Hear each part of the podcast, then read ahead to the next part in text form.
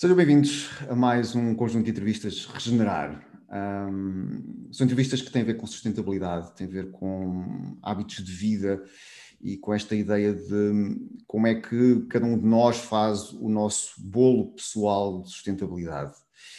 Hoje tenho aqui comigo a Kátia Curica e eu vou, vou pegar naquilo que eu tenho que aparece no Instituto Macrobiótico está bastante resumido, mas eu acho que é importante referir. É? A Cátia é licenciada em Ciências Farmacêuticas é? pela Faculdade de Farmácia da Universidade de Coimbra é? e também em Medicina Tradicional Chinesa, na Escola Superior de Medicina Tradicional Chinesa em Lisboa.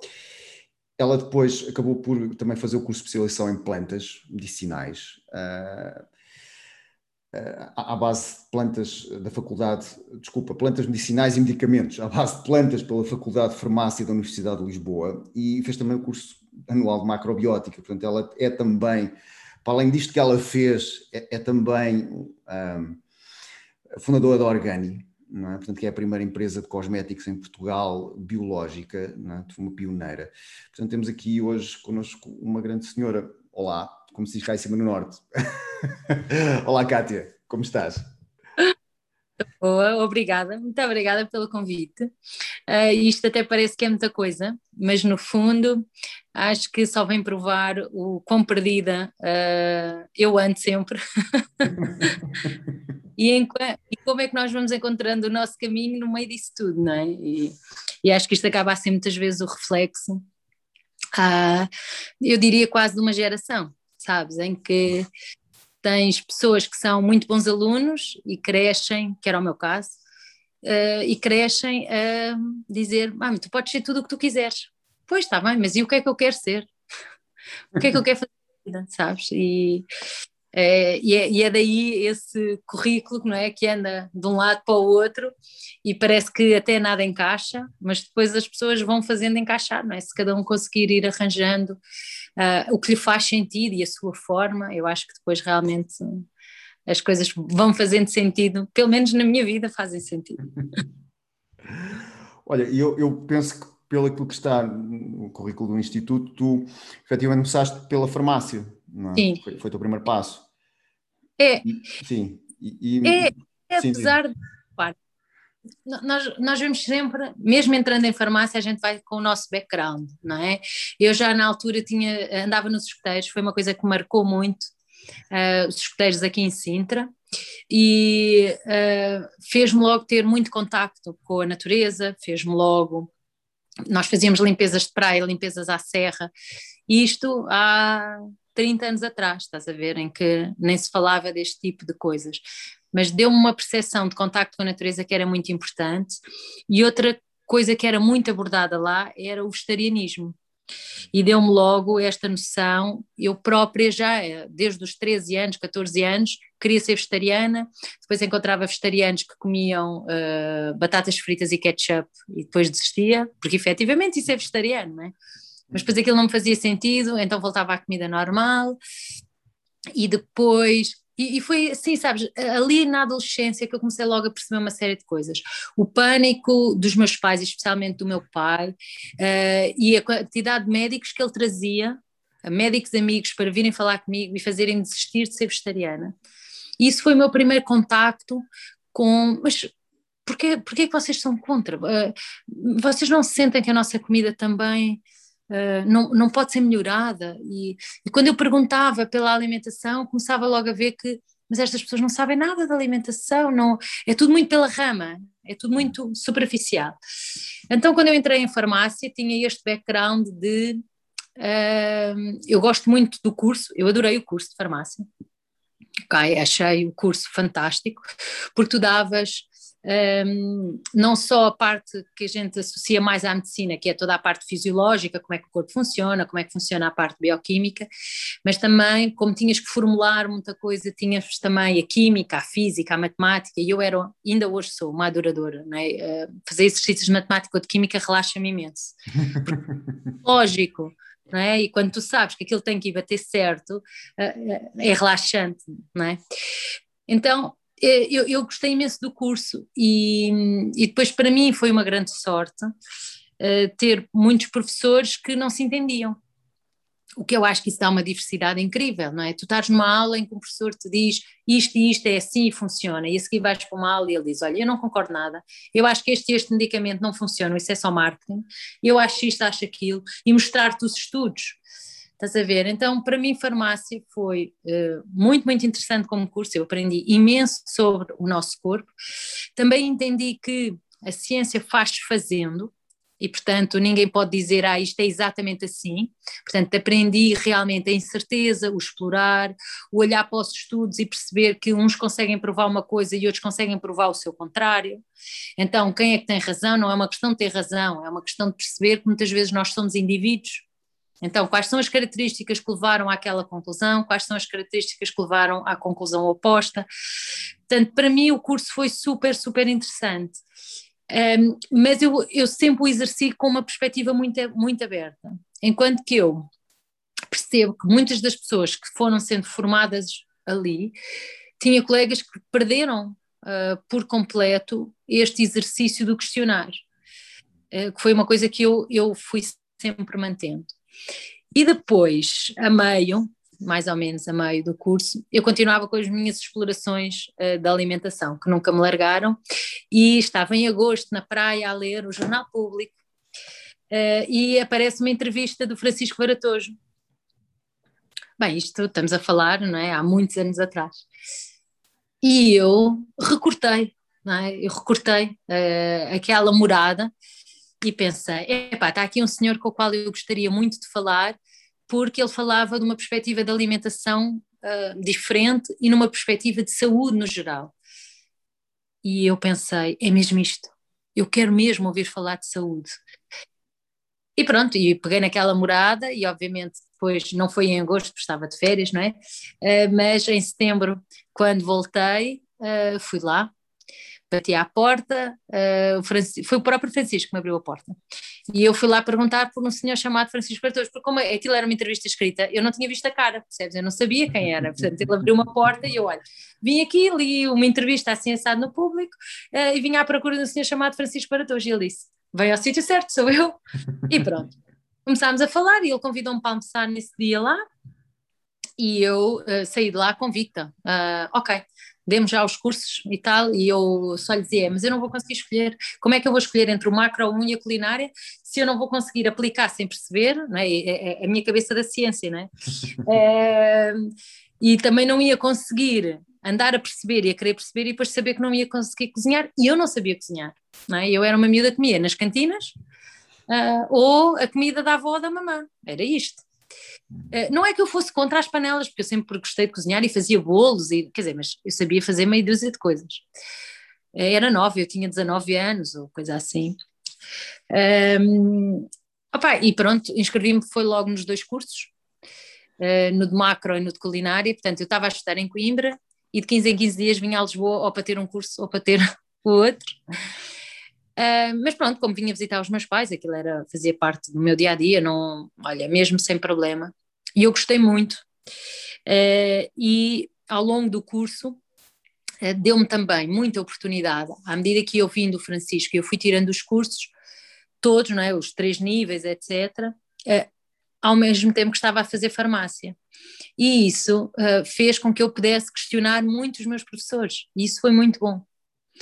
E tive uh, ótimas experiências. Olha, muitas pessoas que me diziam que havia muita coisa que não se sabia. Muitas pessoas que me explicaram, por exemplo, sei lá, por exemplo, que os sais minerais não se perdiam e eu pude fazer testes a isso, fazíamos testes a vários alimentos e ver que realmente os sais minerais, por mais que a gente cozinhasse, podia reduzir as cinzas e mantinham-se lá, mas que as vitaminas se iam embora rapidamente e, portanto, tínhamos que ter cuidado. Portanto, eu pude, uma série de coisas que a gente fala hoje na alimentação, não é? Sei lá, os brócolis têm vitamina C. Ok, isso é verdade se cozinharmos os brócolis até aos 5, 6 minutos, não é? A partir dos 8 minutos a vitamina C uh, degrada-se. E portanto eu pude ver essas coisas a acontecer e fazer essas experiências, isso para mim foi tudo muito útil e perceber realmente que as coisas encaixam, sabes, que não há o mundo uh, destes vegetarianos, uh, não é, que são preocupados com os minutos que cozem os brócolis, diferente do mundo da farmácia, as pessoas podem não querer dar valor, mas é o mesmo mundo, É? Nós fazíamos essas experiências, eles comprovávamos este tipo de coisas, sabíamos que este tipo de coisas existia. Depois, o que é que cada um quer fazer com elas? Ah, tudo bem. Obviamente, a farmácia também me deu muita perspectiva de que fala-se muito de saúde, mas sabe-se muito pouco sobre saúde. Então, ah, na farmácia, a saúde é muito a ausência da doença.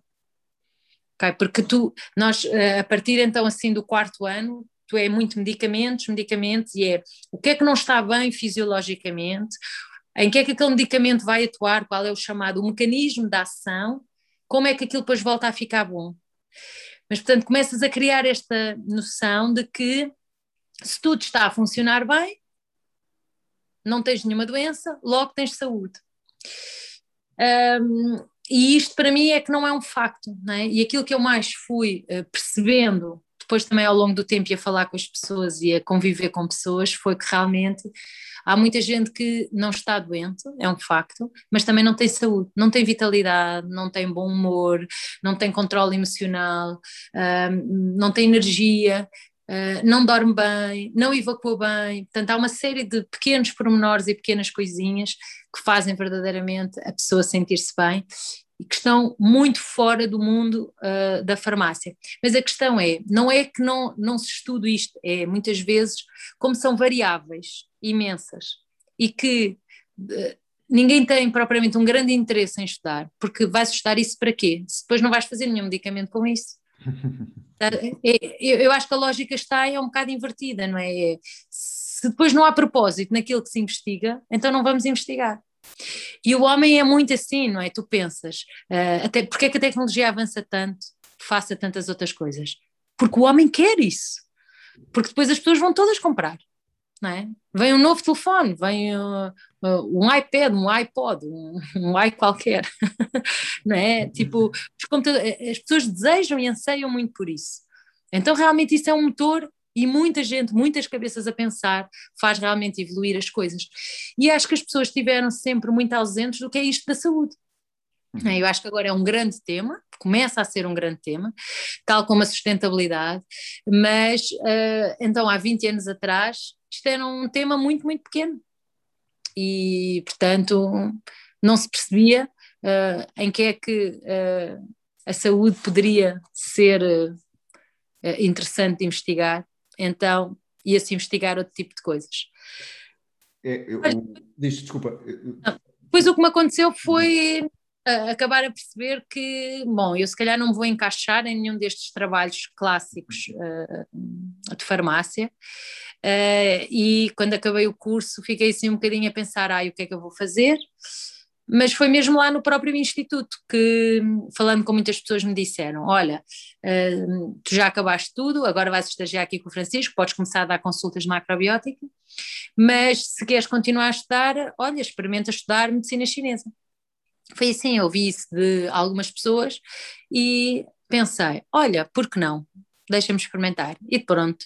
E foi assim que me inscrevi uh, no curso de medicina tradicional chinesa. Ah, e ao fim de quê? Sei lá, dois meses, três meses, pensei, não, mas isto é, é toda a base que eu precisava uh, de perceber a fundo, uh, não só a parte da alimentação, mas todo o funcionamento do corpo. E depois é interessante porque é assim, foram mais de cinco anos de curso, foram muitas idas à China, não é? Foi, pá, aquilo dá trabalho, é toda uma abordagem completamente diferente em que tens que ir abrindo a tua cabeça a pensar de uma forma completamente diferente. E no fim, uh, eu acabo e penso, eu hoje trabalho como farmacêutica, não, é? o meu trabalho é ser farmacêutica, eu sou inscrita no Infarmed, sou a diretora da fábrica, desenvolvo produtos, faço os processos de legalização dos, de outros produtos em Portugal, uh, faço dossiês de segurança, avalio uma série de coisas no, nos nossos cosméticos, fazemos formulações, bom, enfim, todo o meu trabalho é ser farmacêutica. Mas a forma como eu penso é toda como, como a medicina tradicional chinesa e a macrobiótica. É incrível, não é? Portanto, uh, eu não consigo pensar, mesmo quando estou a formular um produto, uh, aquilo que eu penso como formular é sempre nesses princípios, não é? De uh, de complementaridade do, do yin e do yang, de, de, da formulação das coisas, dos equilíbrios. Eu, eu não, não, não, dissocio nunca uh, todas essas coisas e continuo sempre a pensar neste ponto de vista que é o ponto de vista da saúde. Sabes? Eu não consigo fazer um, o que quer que seja para a pele ou para o cabelo sem estar a pensar nas nossas bactérias né? nas bactérias intestinais, nas bactérias que estão cá fora, na, tudo isto para mim funciona como um bolo todo pegado. E, e é isso. Desculpa, estava, estava, a lembrar, estava hum. a lembrar daquilo que estavas a dizer, que, que, efetivamente esta ideia da saúde, não é? Que tu, que estás a, a dizer, tem a ver com algo que não é só, ok, se, faz bem ou não faz mal o, o, o creme ou o que estejas a desenhar, não é? mas até que ponto é que isto depois tem um, a ver com o teu ecossistema da pele, o ecossistema em geral? O, Isso. Uh, eu acho que, que estas competências todas foste criando, dá-te esta capacidade, não é? Como estavas a dizer. Sim, sim, sabes que, porque repara, a, a, forma como a própria orgânica existe, não é? Para mim era muito claro, quando acabei a medicina chinesa, de que pronto, eu agora vou dar consultas. E foi assim que eu comecei a dar consultas mas depois eu sempre tive problemas de pele, sempre, não é? Porque sou ruiva, hum, nunca acertaram muito bem e eu experimentei tudo na farmácia, na perfumaria, fiz tratamentos, enfim, tive todo o tipo de coisas um, e sempre tive muito, muito acne. Claro que quando chego ao Instituto Macrobiótico e muda a alimentação, deixei os lácteos, é? nada de queijo, nada de leite, nada de manteiga, nada de iogurtes, um, mudei toda a alimentação, um, regenerei completamente o meu intestino porque eu tinha diarreias, mas quando eu digo diarreias frequentes é de estilo, eu tinha pelo menos uma por dia. Porque repara, eu não digiro lácteos é? e eu consumia lácteos sempre. É? O meu pequeno almoço era uh, leite com qualquer coisa. E ai de mim, alguma vez o meu pai me ia deixar em pequena, sair de casa sem beber o leitinho. Nunca na vida.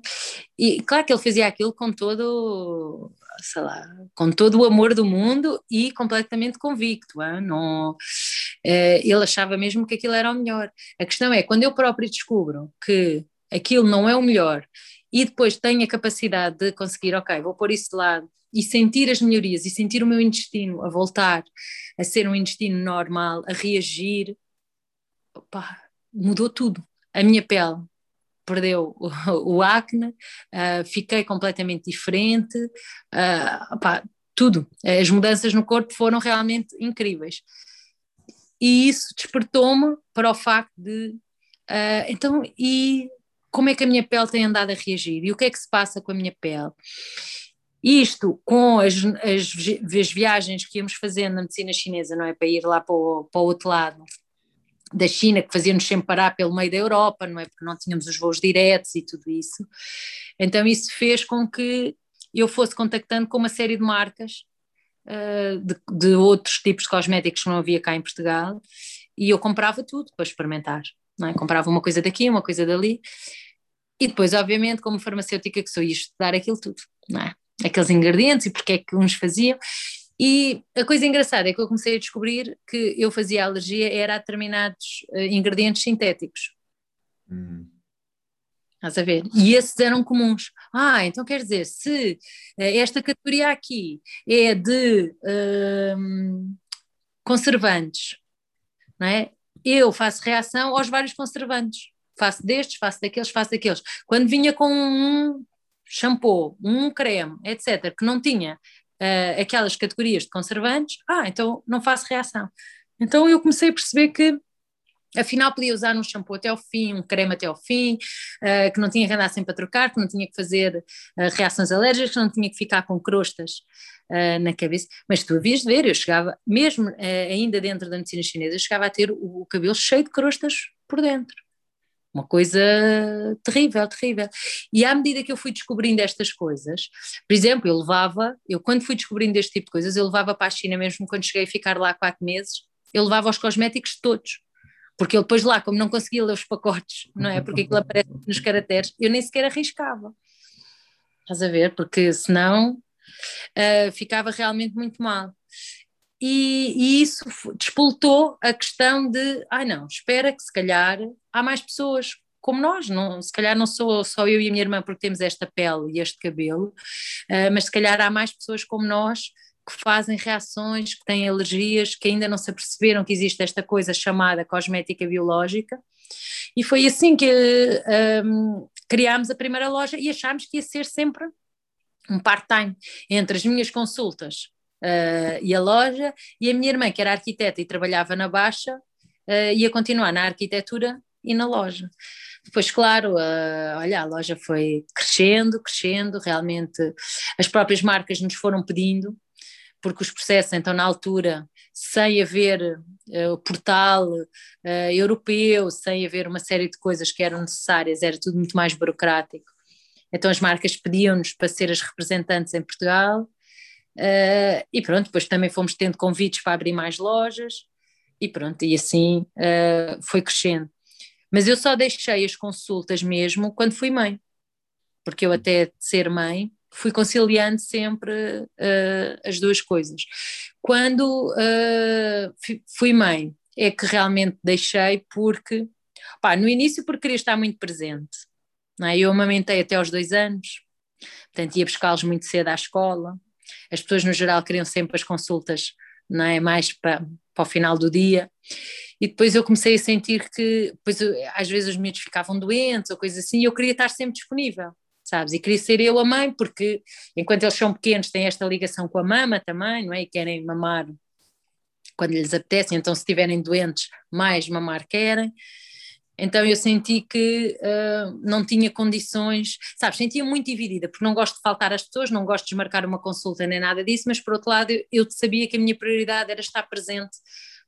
E depois tive dois filhos mais ou menos de seguida, não é? Tive dois anos a amamentar, depois um ano grávida, depois mais dois anos a amamentar, olha, e no fim disto deu, deu os seis anos, e, e, pronto, e ao fim dos seis anos senti que, olha, não, se calhar não vai fazer grande sentido, uh, eu se der aulas e for falando deste mundo uh, e a trabalhar na Organi tenho pano para mangas, uh, e portanto fui deixando de dar as consultas, mas não deixo nunca de pensar desta forma, nem de ser essa a forma como nós todos nos tratamos uh, e como nos alimentamos e como vivemos, sabes? Eu acho que isso é, é muito importante e às vezes uh, perguntam então, mas repara, se hoje és farmacêutica, então uh, a macrobiótica, a medicina chinesa foi só para teu próprio uso. Bem, eu não diria que é só, não é? Porque nós aprendermos a cuidar de nós próprios é imenso não acho que seja de desprezar, nem acho que seja um estudo de mandar fora. Depois também não acho, porque acho que é isso como eu dizia, não é? A forma como eu um, uh, faço os produtos, a forma mesmo como uh, aconselhamos as pessoas a, a, a, ir mudando e a ir percebendo a sua pele ao longo das estações. Há uma série de coisas, mesmo, por exemplo, o aconselhamento, e eu farto-me dizer isto, imagina, uh, mesmo dentro da Organi, se querem tratar o acne, têm que largar os lácteos, não é só comprarem-nos os produtos, sabes? E eu, uh, e há muita gente que me diz, mas tu só vendes os produtos? Sim, eu só vendo os produtos. Mas a minha questão é, a minha questão é dar um aconselhamento. A pessoa quer ficar sem acne, não é? Então, é válido para a celulite, é válido para a psoríase, é válido para o eczema, é válido para praticamente todas as doenças de pele, para não dizer todas, sabes? Portanto, aquilo que eu faço continua a ser sempre complementar e esta forma de pensar é a forma de pensar que não nos larga. Eu acho que isso é o mais importante de tudo, sabes? Uh, obviamente que a farmácia deu umas competências técnicas, né? Para ir formular um produto, né? Para que é que serve uma glicerina, ou para que é que serve o azeite, ou o que é uma saponificação, ou etc. É? Mas a forma como eu realmente penso, o aconselhamento que damos, o objetivo com que queremos desenhar cada produto, uh, tem muito a ver com todas as ferramentas que eu adquiri na macrobiótica e na medicina chinesa. E depois é toda a abertura e a forma como tu vais perspectivar a tua vida. E isso, acho que isso não, não, tem, uh, não tem preço e é permanente. Lourenço, eu estudo, uh, eu não digo todos, todos, todos os dias, porque obviamente que há dias que estou cansada e que só quero relaxar, mas eu diria que vá, não há semana em que eu não estudo. De todo, porque sinto que, não só porque às vezes quero aprofundar a, a, temas para o trabalho, mas muitas vezes para mim, sabes? Porque sinto que lidar com as emoções nem sempre é fácil, uh, tenho muito caminho a fazer na meditação e na respiração, uh, e, e não fui sempre sentido-me assim, sabes? Não, ou melhor, eu sei, eu sei toda a teoria, estás a ver? E portanto, uh, eu tenho essas, o buscar sempre, sabes? Às vezes sinto é, olha, está na altura de. E repara, eu, por exemplo, eu sei que não, não chega a ter uma alimentação saudável para ser uma pessoa saudável, mas passei anos sem fazer exercício. Olha, porque era muito magrinha, porque sentia uma grande vitalidade, porque sentia que não precisava. Mas depois de ter sido mãe, tinha muito peso a mais, sentia-me uh, muito mole, muito pesada. Assim, é pesado, acho que é, pesada é a palavra certa. E, e de repente pensei: uh, eu tenho que fazer alguma coisa. Eu não vou ficar assim com 15 ou 16 quilos a mais, sem caber na minha roupa toda, nem os sapatos me servem, e a sentir que assim este peso, tipo, sabes, de apanhares uma coisa no chão ou, ou queres correr atrás do miúdo e sentires que custa a arrancar, que não tens aquela energia. E apesar de ter as ferramentas, custou-me um bocadinho, sabes? Eu deixei de dar de mamar em maio, maio, junho, e só em setembro é que eu comecei a fazer alguma coisa. E esse tempo, obviamente, eu fui descansando e dormindo, finalmente, não é? Foi a primeira coisa que fiz: é, por favor, não me chateie, eu quero dormir 10 horas por dia, todos os dias, por favor.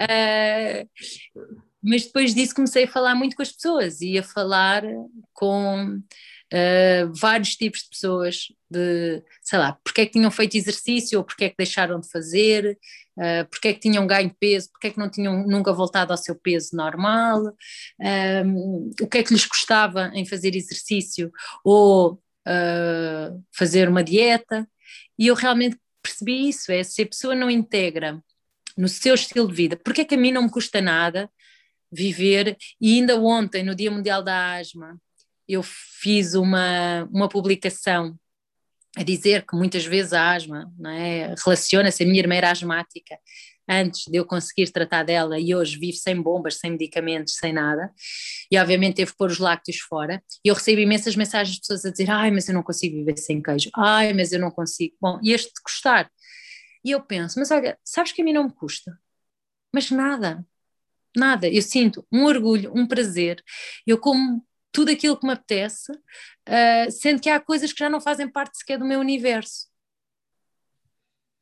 E Sim, eu é penso, que... mas. Diz, diz, desculpa. Não, não, e porquê? Porquê que isso acontece?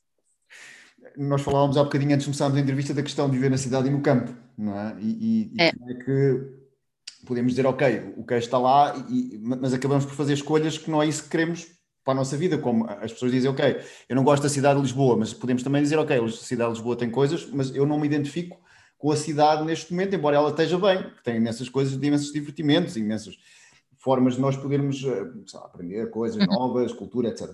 E, e, eu acho que os lácteos e isso estão lá e, pronto, continua a ser um alimento, mas depois chega uma altura que também não nos dizem muita coisa, não apetece comer, o corpo também decide quase por ele, é uma coisa quase tão instintiva como um, ele, ele, decide, ele escolhe. Não, não, é isso que eu sinto também. Em relação, eu também tinha asma e, e parei com os laticínios e passou. Pronto, e, e, passaram 28 anos, eu tive asma durante 28 anos, parei com os laticínios, uh, não comia queijo, mas bebia bastante leite e passou. Pronto, também.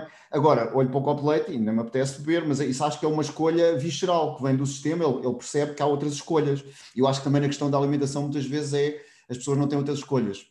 É? Mas quando têm, o corpo acaba por escolher aquilo que faz mais sentido. Não sei se compartilhas ou não. É. Sim, sim. Eu, eu, acho que sim, mas acho também é que tu primeiro vais ter que ensinar o teu corpo. Isto é, se, se o teu corpo viveu, e obviamente nós já temos alguma idade, não é? Viveu muitos anos uh, com aqueles hábitos, o corpo vai-te pedir aquilo.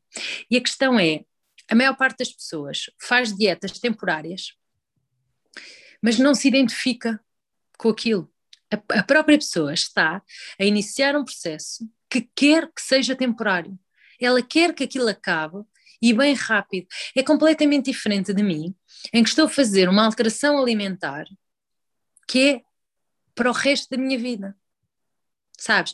E, e, hoje as pessoas perguntam-me assim, mas tu não comes uh, açúcar nenhum, nenhum, nenhum? E eu digo assim, olha, reparem, eu muitas vezes hei de ser enganada, não é? Eu hei de estar num restaurante italiano, inconscientemente a pedir uma massa com molho de tomate, a achar que não estou a comer açúcar, e a pessoa no molho de tomate enfiou lá um pacote de açúcar para tornar uh, o molho menos ácido, ok? Portanto, quando eu digo que não como açúcar, não, é, eu sei que sou enganada e vivo bem com isso, porque não é? a gente vive no mundo e essas coisas acontecem e está tudo bem.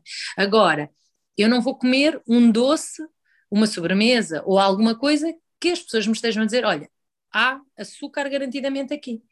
E as pessoas dizem-me assim: mas tu não gostas? Eu adoro. Eu adoro pudim abate priscos. Né? Eu adoro doces conventuais, eu sou uma portuguesa de gema, sabes? Não, eu adoro, adoro pastéis de nata, eu adoro, queijadas de Sintra, e podíamos estar aqui numa lista infinita. Não é? Eu adoro isso tudo. Agora, o prazer que eu sinto em não comer todas essas coisas é muitíssimo maior. E é muitíssimo maior porque eu ganho e aprendi a dar valor e a ter prazer com tudo aquilo que eu sei sobre aquilo. Percebes? Eu, eu acho é que é esse ponto de vista, repara, nós somos seres humanos sempre e, portanto, nós queremos o prazer e fugimos do sofrimento. Portanto, se eu acho que uma dieta me vai causar esse sofrimento, eu só faço temporariamente porque o prazer de caber num biquíni ou qualquer coisa assim do género é superior. Então, depois acaba o verão, o meu sofrimento começa a ser maior por não comer aquelas coisas do que o biquíni que vai lá longe.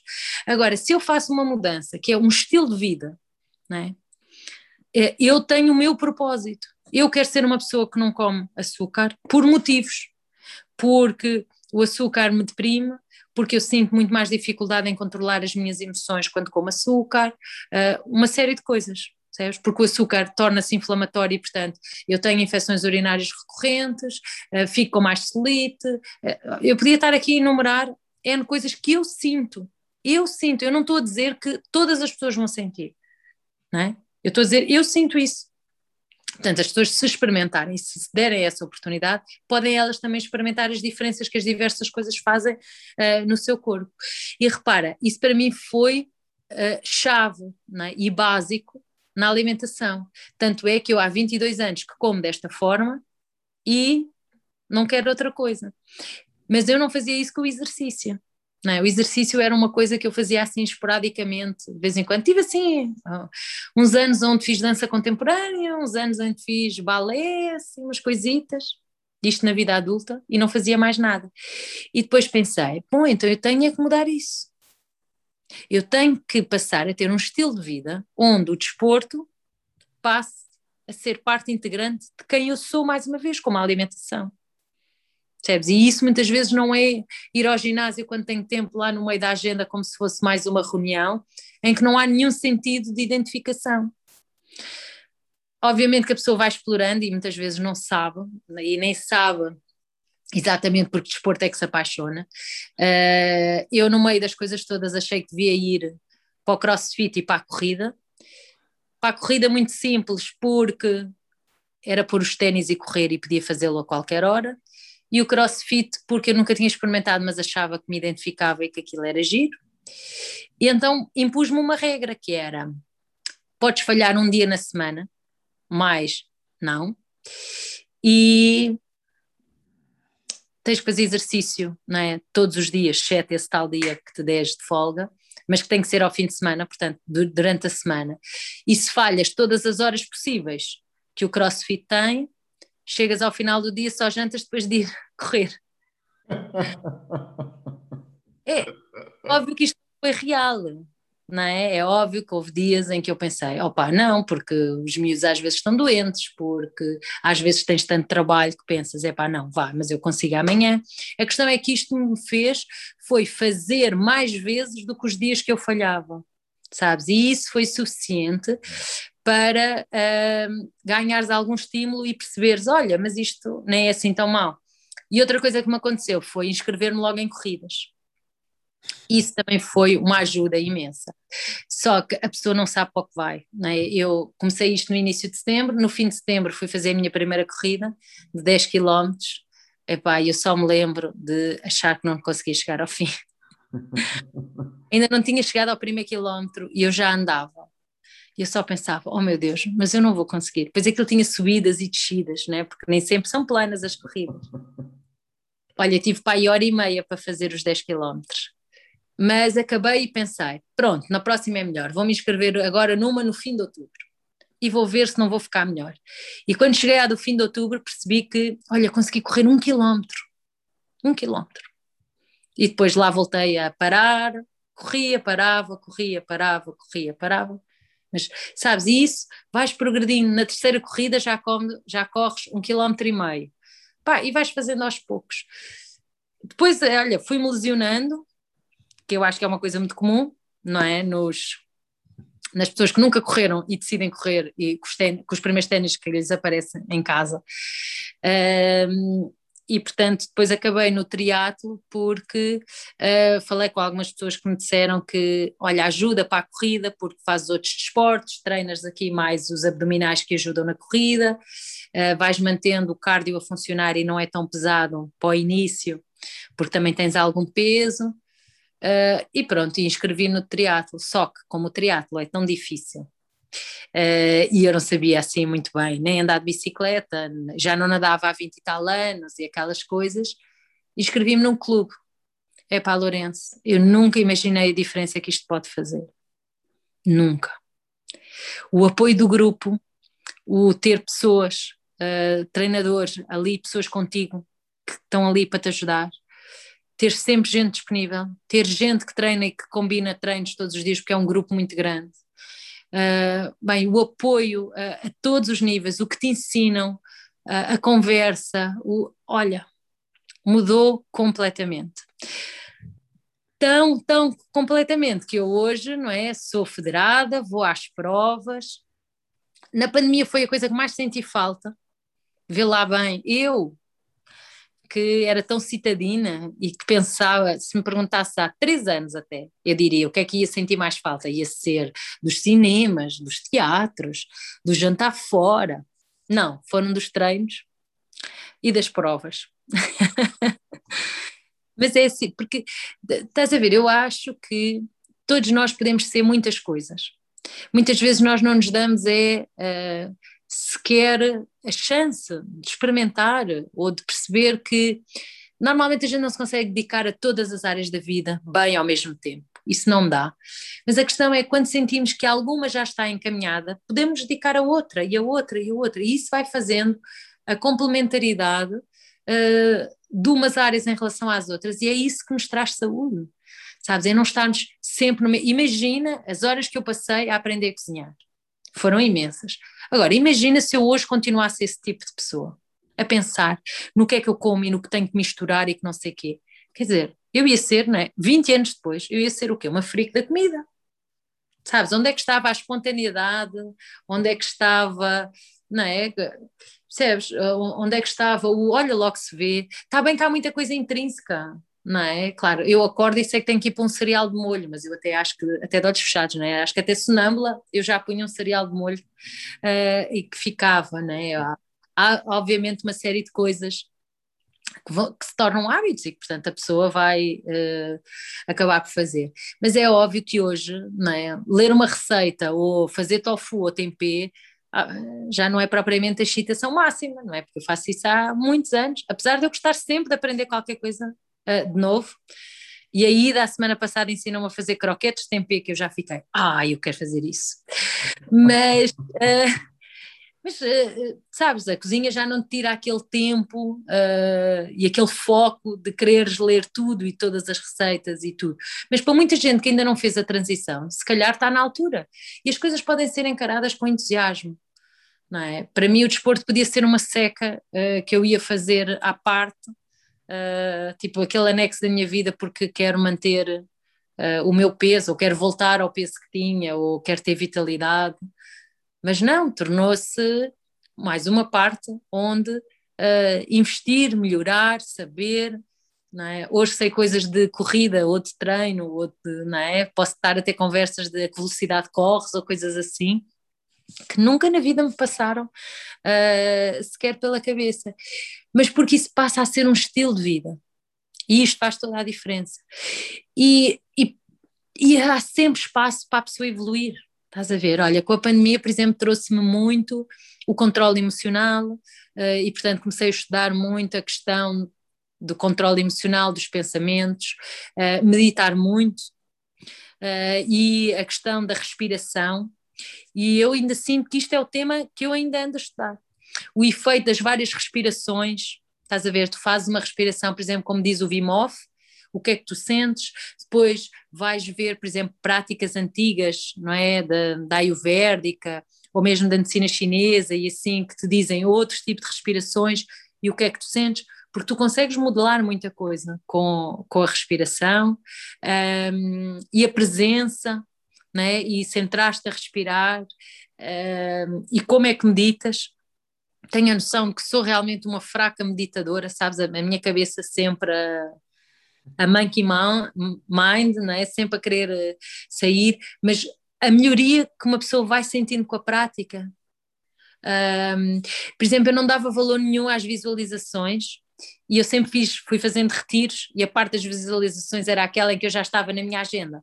Ai, agora vou fazer isto e tenho que escrever aquilo, e sabes? E, e hoje, por exemplo, dou um valor incrível às visualizações, uhum. sabes? O, o que aquilo me acalma, Uh, e, e mesmo, por exemplo, a adormecer, uh, adormeço, por exemplo, a fazer visualização, por exemplo, de sentir, sei lá, assim, estrelas douradas a ir pelo corpo, uh, o sangue a fluir, sabe? Pequenas coisas. Sim.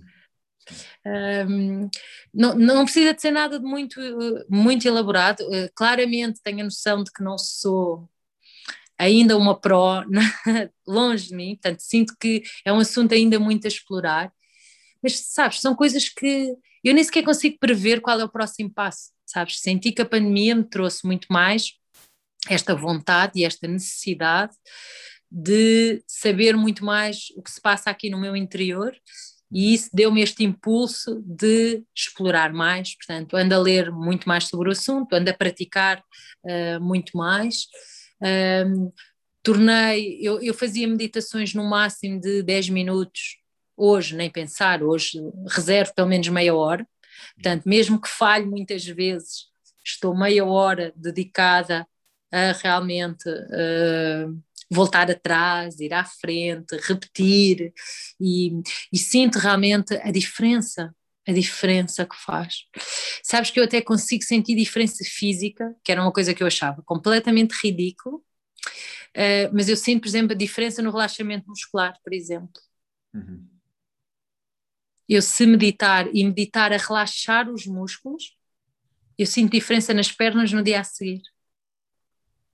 E estou deitada na cama, sem fazer nada, não é?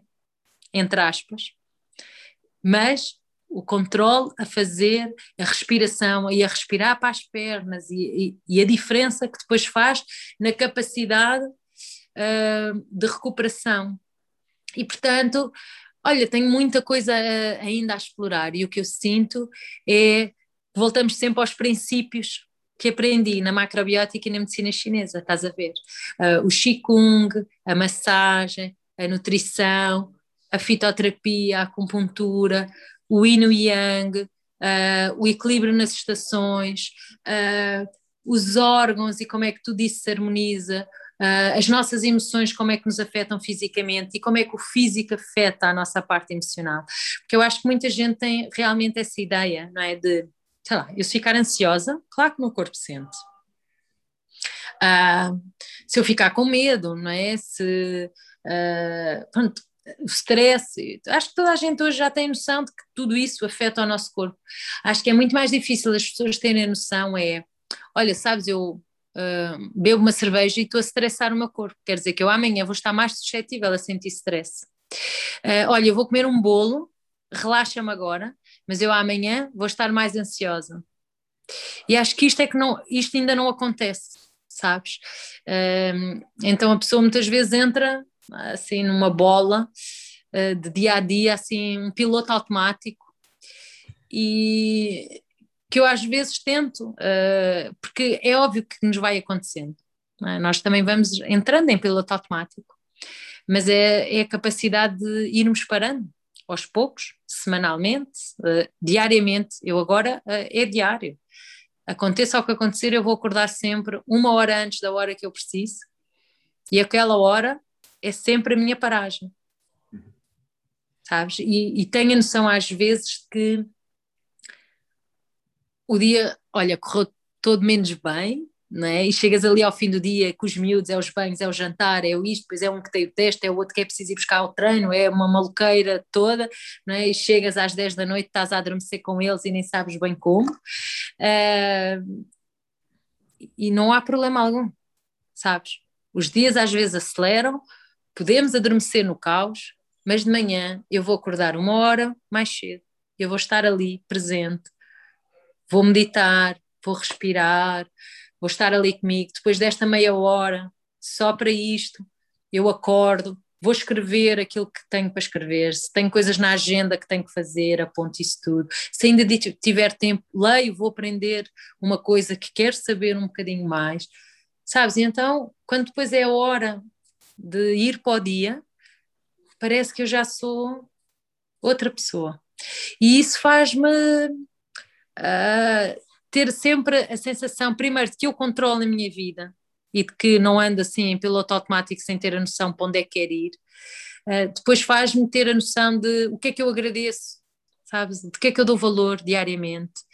Um, epá, e, e é óbvio que tu me perguntas assim, mas isto sempre foi assim? Claro que não, é isto, é isto que eu te estou dizendo, não é? Isto começou com a alimentação e é uma bola, mas é uma bola em que eu todos os anos vou acrescentando qualquer coisa. Sabes, é óbvio que há anos que estou muito preocupada com a empresa, então dou para a empresa e é a empresa que vai evoluir e crescer e andar. Há anos que é só para os filhos, também há anos que é só para os filhos. E depois há anos que consigo ser mais para mim, sentir-me evoluir noutro tipo de, de áreas. Um, mas acho que fundamentalmente acho que é isso, sabes? Acho que o meu equilíbrio uh, vem uh, do me permitir parar, questionar uh, e sentir o que é que dou valor e, portanto, para que lado é que eu quero ir, o que é que eu quero uh, fazer mais. E nunca sinto que esteja bem, sabes? É sempre sentir que, ah, mas eu ainda posso fazer mais. Eu posso arranjar mais uma forma de ir para ali ou fazer aquilo ou dar mais. O que é que eu posso ajudar mais as pessoas ou ajudar os meus filhos ou sei lá é, é, para mim este impulso uh, de como ajudar o outro também é uma coisa muito importante e a forma como conseguimos verdadeiramente uh, passar uh, aquilo que achamos importante para os outros é uma coisa que realmente também me ocupa há algum tempo. Opa, e o não pararmos de evoluir, acho que isso é super importante. É, tu, tu, partilhas um pouco o percurso, pelo menos da, da medicina chinesa, que, que, eu também fiz, não é? E também neste momento não, não, estou a fazer consultas a nível da acupuntura, estou basicamente no movimento e na alimentação, hum. mas que mas que fica, fica esse tipo de filosofia de vida que acho que aquele curso para mim é, é, é um curso, são cinco anos, não é? Que tu estás a mergulhar profundamente naquele tema mas que independentemente daquilo que tu faças, e se calhar se fosses pintora ou se fizesses outra coisa qualquer da vida, que não tivesse nada a ver, aquelas, aquela noção da globalidade está presente naquilo que tu fazes. Não é só, ok, eu faço isto, mas espera aí, o que é que isto vai afetar o resto? Porque sabemos quando pomos uma agulha no pé, não estamos só a pôr uma agulha no pé, que vai influenciar todo o corpo, não é? E todo o corpo e a pessoa que vai interagir com outras pessoas e que vai, essas pessoas vão interagir com outras pessoas e que então aquele ponto pode mudar muita coisa, não é? Só um ponto é. pode fazer uma série de coisas. E, e efetivamente é, é, é isso que, eu vejo também, não é? na macrobiótica, também naquilo que tu, tu descreveste, faz-me, ressoa-me um pouco com esta ideia, não é? Tudo aquilo que se vai fazendo pode influenciar, dando nós o nosso melhor, o todo, não é? É isso que eu sinto. Sim, sim. Sim, vou-te dizer, a nível de família, pá, foi uma diferença brutal brutal. Imagina, é, comecei eu e uh, eu, eu, era esquisita, não é? E no início era macro-idiota uh, e tive assim uns epítetos muito engraçados. Uh, e foram mudando. Hoje, chegas à casa dos meus pais, uh, sei lá, não vou dizer tudo, mas cá, 90% de tudo o que tu lá encontras é biológico. Uh, vais encontrar bebida de arroz, flocos de aveia, uh, miso, arroz integral, etc, etc. Maioritariamente vegetais, vais encontrar tofu, tempê e esse tipo de, de coisas.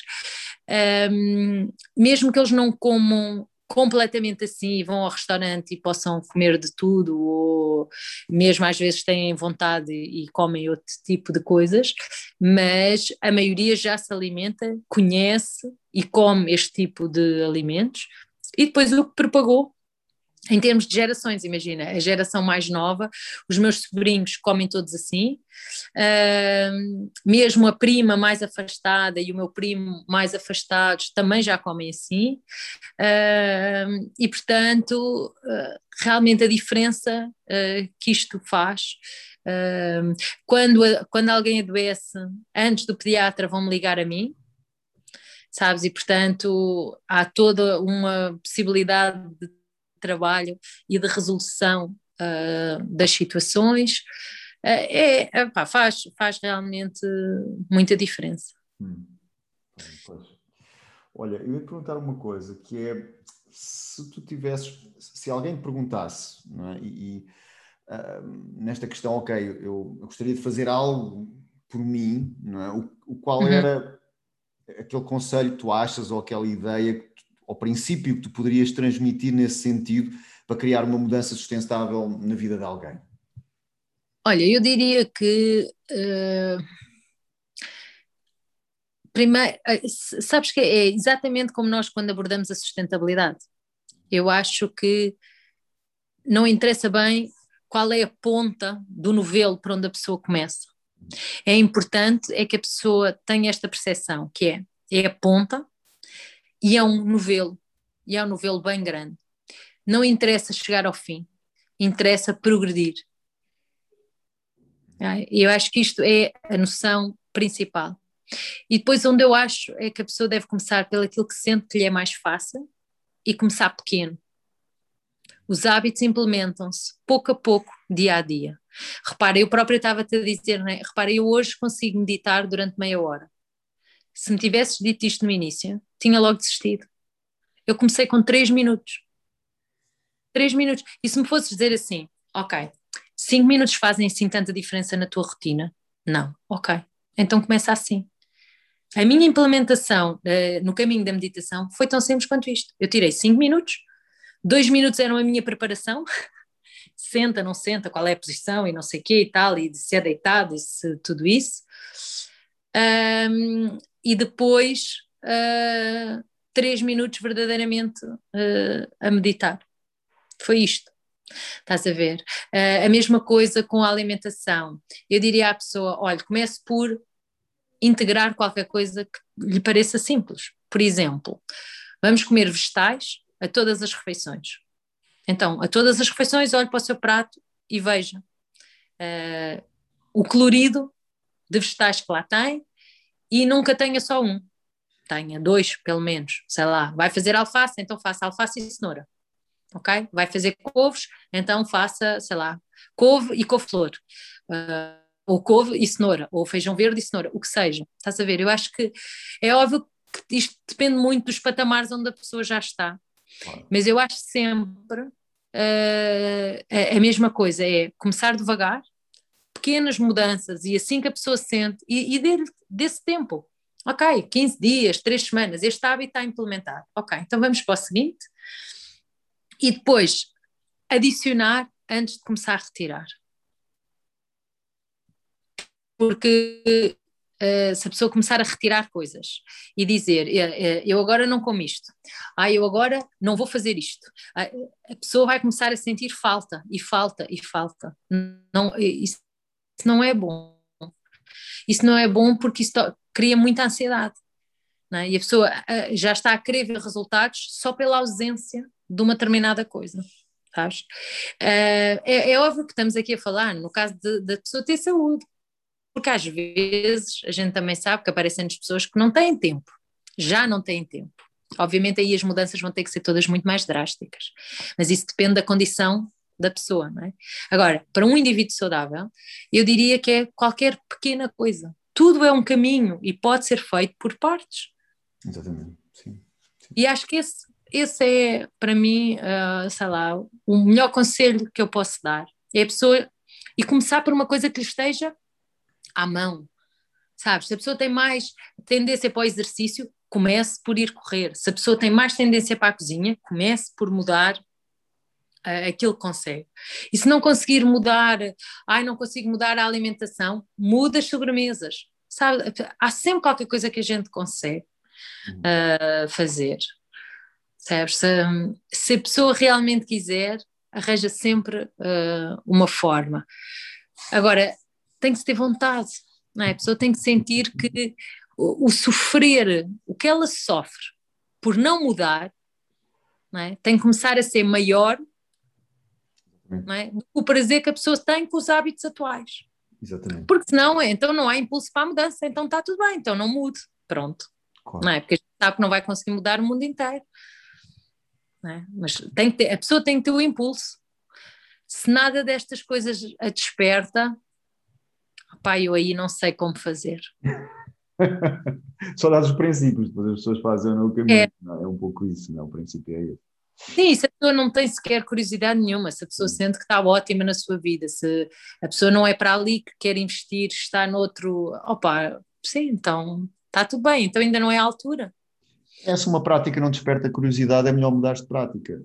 Mas é. é percebes? Se, se isso não desperta a curiosidade, às vezes não é a mudança, mas como tu há bocadinho referiste, estudar qualquer coisa todos os dias, ou, ou quando podes estudar e, e, querer aprofundar mais, isso é a curiosidade da prática, não é? daquilo que estás a fazer. Isso, isso não existe isso no dia a dia, é, é melhor reformular, não é? Também é, é, a nossa posição em relação àquilo que queremos aprender ou, estar na vida, não é?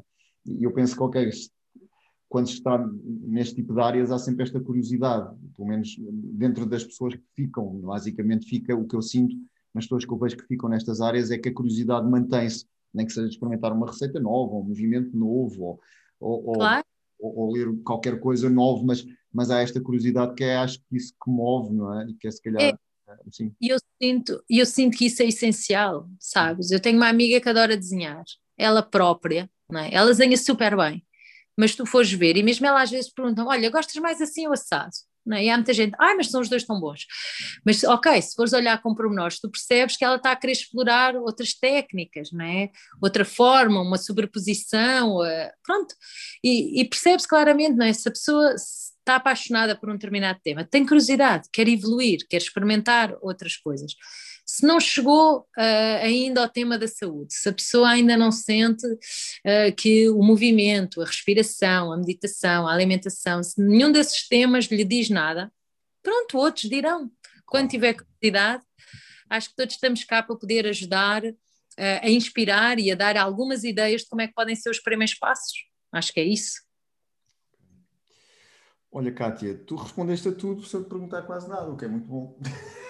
Fiquei aqui a ouvir-te e a desfrutar da tua experiência. Foi muito boa esta conversa. Um, não sei se queres dizer algo. Não, eu acho que. Opa, eu acho esta nossa conversa, sim. Eu acho que sim, que é, basicamente é isto, sabes? É, uh, o meu papel uh, não é só continuar a explorar todas estas coisas para mim mesma, mas é realmente conseguir uh, inspirar quem quer a mudar, sabes? Uh, introduzir curiosidade nos meus filhos de questionarem, questionarem os alimentos que lhes dão, as práticas que lhes dizem, estimular a curiosidade uh, do ser e um bocadinho por onde passo. É? É, basicamente é isto, é na Orgânia, nas aulas, no instituto, sabes, por onde passo conseguir uh, inspirar as pessoas a pensarem pela sua cabeça, a experimentarem, a perceberem como é que se sentem com uh, determinadas práticas uh, e optarem por elas próprias, é só isso. Sabes, não tem, não tem grande segredo, mas muitas vezes as pessoas ficam muito presas na norma. Hum. Sabes? Não, e sentirem-se obrigados a comportarem-se ou a concordarem ou a acharem determinadas coisas só porque sim, isso é o que não faz sentido. Hum. Mesmo que seja a discordarem de mim, não é? Eu tenho amigos que dizem eu não concordo nada com o que tu dizes, nada, nada. É tipo, pessoas como tu não deviam existir, nem deviam influenciar ninguém a fazer absolutamente mais nada, por e simplesmente deviam se calar para todo sempre. E eu só penso, opa, está bem, não é? Ainda bem que há pessoas que pensam de forma diferente, isso também é o sentido crítico. O bom é nós conseguimos continuar à mesa com opiniões diferentes, com formas de ver diferentes. Uhum. É? Esta aceitação da diferença e perceber que esta diferença também é necessária, como as sementes, como nada na natureza também é tudo igual. É? Óbvio que nós também precisamos do sentido de pertença. Eu também preciso de achar que não estou louca e que existem pessoas como a Lourenço e como outras pessoas é? em que isto faz sentido. É? Eu também sinto que a gente precisa desse sentido de comunidade, sem dúvida. É? De sentir que pertencemos a algo e que não somos uns malucos isolados contra a maioria. Mas também sinto que essa diferença deve existir e que esse sentido crítico é sempre bom. Olha, muito obrigado por toda esta partilha. Podemos te encontrar no organi.pt, suponho, não? Uh, organi.com. .com, ok. É. Uh, e, obviamente, também nas minhas redes sociais, Kátia, no Instagram, uh, Kátia Curica, uh, que eu ao Instagram costumo ir com mais frequência. Uh, e tenho lá também o meu e-mail. Alguma vez, se as pessoas tiverem, sei lá, dúvidas específicas ou queiram colocar alguma questão, eu também respondo sempre. Olha, muito obrigado, Kátia, e, e até breve. Beijinho, beijinho, beijinho. Obrigado.